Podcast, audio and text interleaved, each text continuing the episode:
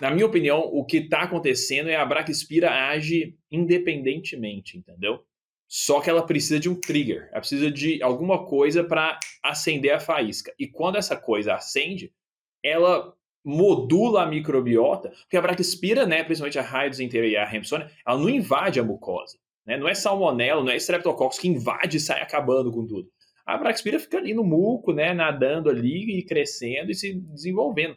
Então, assim, alguém tem que estar tá fazendo esse trabalho de destruição da mucosa.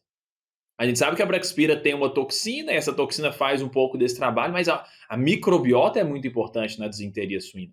Então, isso que a gente está vendo agora é que antes da Braxpira começar a causar a doença, ela mexe ali na microbiota e começa a selecionar, digamos assim, os parceiros, né? Ela fala, opa, esse tipo de bactéria aqui me ajuda a causar doença, esse daqui não. Então, modulando a, a microbiota através do, do, de moléculas, né, que a gente chama de bacteriocinas, ela se ajuda a crescer, né? Ela, ela se desenvolve, essas outras bactérias vão junto com ela e aí explode a doença, né? A desenteria suína. E quando tem né, uma, uma fonte de ferro para a bactéria, é o principal fator limitante no crescimento. Então, quando tem sangue, bum, todo mundo cresce. E todo mundo, né? A microbiota, digamos assim, né? Todo mundo da microbiota cresce e fica feliz.